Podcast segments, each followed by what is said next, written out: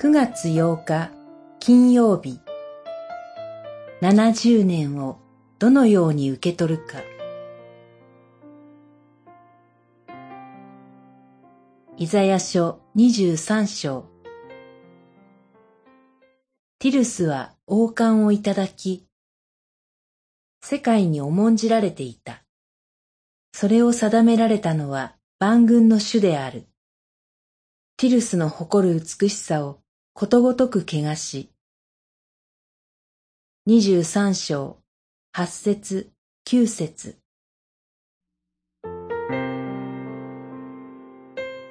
現在は遺跡と化しているティルスは、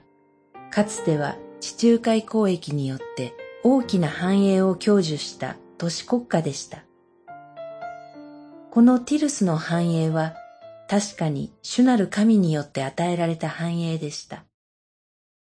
しかし気をつけてください。聖書は主の祝福としての繁栄を教えている一方で、繁栄が祝福の証拠であるとは限らないこともまた教えているからです。主は人に恥ずかしめを与えるために、それに先立って誉れを与えることが終わりです。主は聖なる御心により、人を高いところにまで引き上げてから没落させることもなさるのです。それからしばらくの後に、主が憐れみ深く帰り見てくださって、繁栄が回復されることもあります。しかし、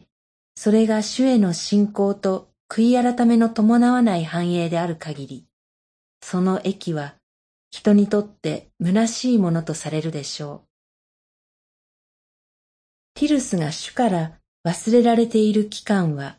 70年とされ、バビロン捕囚の期間と同じでしたが、ティルスにはイスラエルのような悔い改めはありませんでした。誉れや繁栄が与えられ、あるいは回復されたとき、ある人はこれはラッキーだと根拠なく喜び、またある人は人間の能力の高さを褒めたたえるのでしょう。しかし私たちは神に栄光を期して祝福を受け継ぐ民です。祈り。誉れも繁栄もあなたのご支配の中にあることを知り、見舞いにひれ伏すものとならせてください。